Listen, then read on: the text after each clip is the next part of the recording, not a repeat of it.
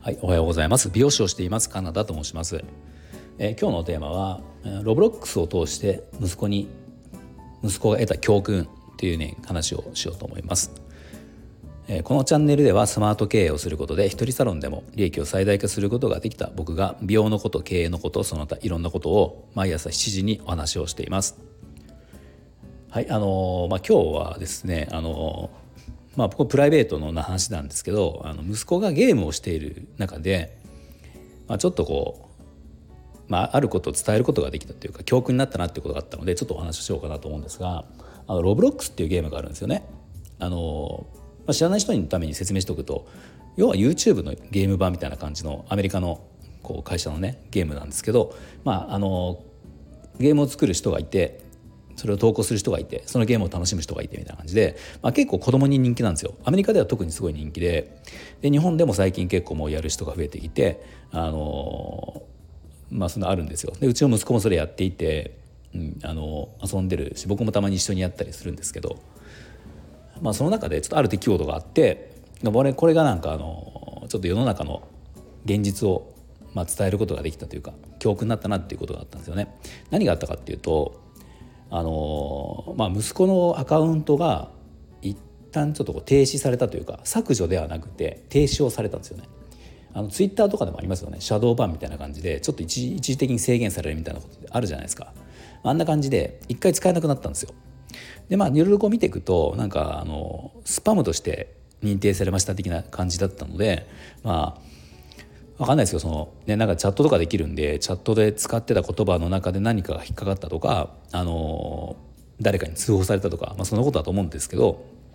うん、でまあそれはね僕調べて、あのすぐに復活して今普通に遊べているんですよね。であの息子からするとじゃあなんでってなってるんだけどこの子でちょっと僕ねあのまあなんか息子がゲームの中でやってることで一つ思い浮かぶあの原因としてちょっと可能性としてあるなっていうのがあって一つあって、まあ、これなんじゃないかなっていう。その話をした知った時に、まあ、これ現実世界現実世界もそうなんだよっていうこともあったんですよ。要はあの息子だけじゃないと思う小学生の子とかって結構ゲーム内とかでその知らない人とつながったりもするから、まあ、つながるというかね出会ったりするんですよ。でそこでチャットをして話したりもするんですよ。で、まあ、結構それ楽しくできているんだけど中にちょっとこうマナーの悪い子供まあ、大人かもしれないけどいるんですよ。そのアカウントは子供か大人か分かんないからね。どっちか分かんないけどあのマナーの悪い人ってやっぱいてゲームの中にも。でそうするとなんかこのアカウントはちょっと良くないよってことで簡単に通報ができますよね。あの SNS もそうだけどゲームもできるんですよ。でその通報結構その通報ってことを覚えちゃったらあの息子たちはちょっと自分が嫌な思いするとな何この人ってちょっとムカついたりするともうこいつ通報しようってすぐ通報ボタン押したんですよ。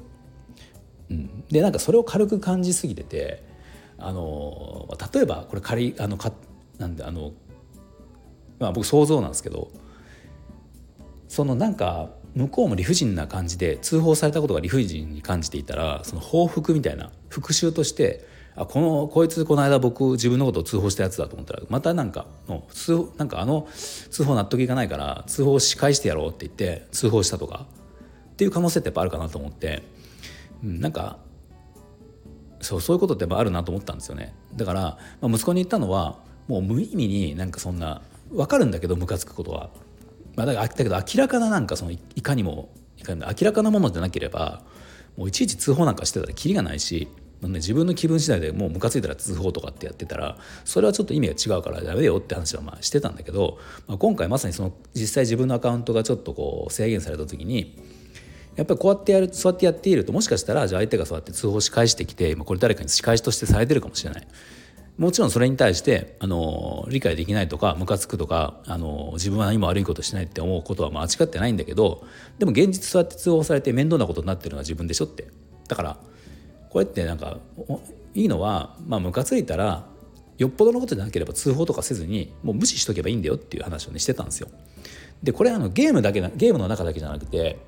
現実世界でも結構こういうことってないですか？なんか、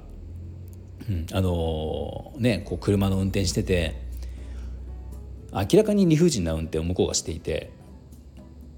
ププってこう鳴らされたりとかなんならこう煽り運転みたいなことされた。じゃあされたからやり返すってやってたらじゃあやされたから悪いことされたからそれに対してやり返す。でまたそれに対してじゃあ復讐があってじゃそしたらそれが今度ナイフを持ってきて、ね、刺されたとか、まあ、そういうことって結構あるじゃないですか、まあ、結構というかねあのたまにありますよね。なんでこう自分がどれだけ正しくた正しくても、まあ、無視しておいた方がいい関わらない方がいいことっていうの世の中いくらでもあって多分まあ日本だとあまりその比較的それは少ないのかもしれないけど、まあ、結構アメリカとかねこの治安の悪い場所とかっていうのはなんかその関わらないっていうことうん、自分がどんだけ正しくてもどれ相手がどれだけ間違っていても関わらない方がいいことってやっぱ命に関わることもあるからその多いっていう話はまあたまに聞きますよね。日本はだから比較的そういう意味ではまあまだ安全な方だからなんかその辺変にこう麻痺して、えー、と正義感とかで動いたりすることも多いかもしれないけど、まあ、その人助けとかは別だけどあのただ単に自分がムカついた相手に対してそのねなんていうんですかもう自分えー、とこうだからって言っても自分こうだ正しいっていうことばかり主張していて結果的に自分が痛い目に遭うことってやっぱあると思うんですよ。うん、気持ち的には僕も分かるんですごい分かるんだけど、うん、そういうことってやっぱ世の中あるから、だからもう無視がいいんだよっていうもうわけのわからんする人には無視しとけば一番いいんだよってことも実際世の中現実的にあるよっていう。どれだけ自分が正しいと思って自分が間違っていると思っても、まあ、それはもう放置することがいいんだよってことって世の中実際あるよっていうのであのゲームを通してちょっと話することができたっていう、うん、ことがありました。息子にとったら多分いまだにいまだに理解できていないという、納得はできていない、うん、なんで僕のアカウントがそんなふうにさらなきゃいけないのって思ってると思うけどまあねそんな理不尽なことっていくらでもあるじゃないですか世の中大人になったら特にあるからまあそのねあの、まあ、社会勉強までいかないけど第一歩としてこういうことがあるんだよっていうことが、まあ、ちょっと勉強になったんじゃないかなと思います。うん、なんかアカウントが使えなくなったことって、まあ、たかがゲームって思うんだけどこっちは。で今の子たちにするとそのゲームの中っていうのはあのやっぱり大事な場所なんですよね。うん、依存することはよくないと思うけど今のやっぱり現代の、ね、子どもたちっていうのはゲームでオンラインで友達と遊んだりもするし、まあ、これって大事な場所ではあるから、まあ、そのアカウントが自分が使えなくなったっていうのはすごい子供にうちの息子にとったらもうね多分すごい悲しいことだったんですよ。だから復活した時すごい喜んでいて安心していたけどそうなんか課金とかもしていたし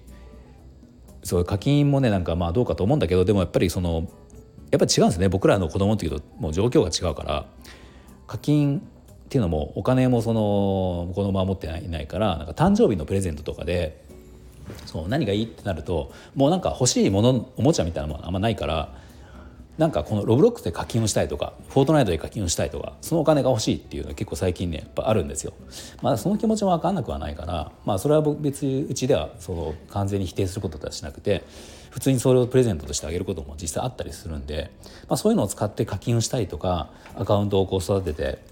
自分がいろんなこうスキンとかコレクションをして持っているものがアカウントにあるからそそうそれがなくなっちゃうっていうのは息子にとったらすごく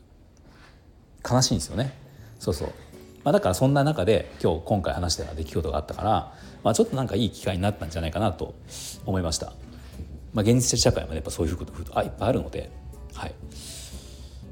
というまあ話ですね今日は。はい、ではあの最後まで聞いていただいてありがとうございました。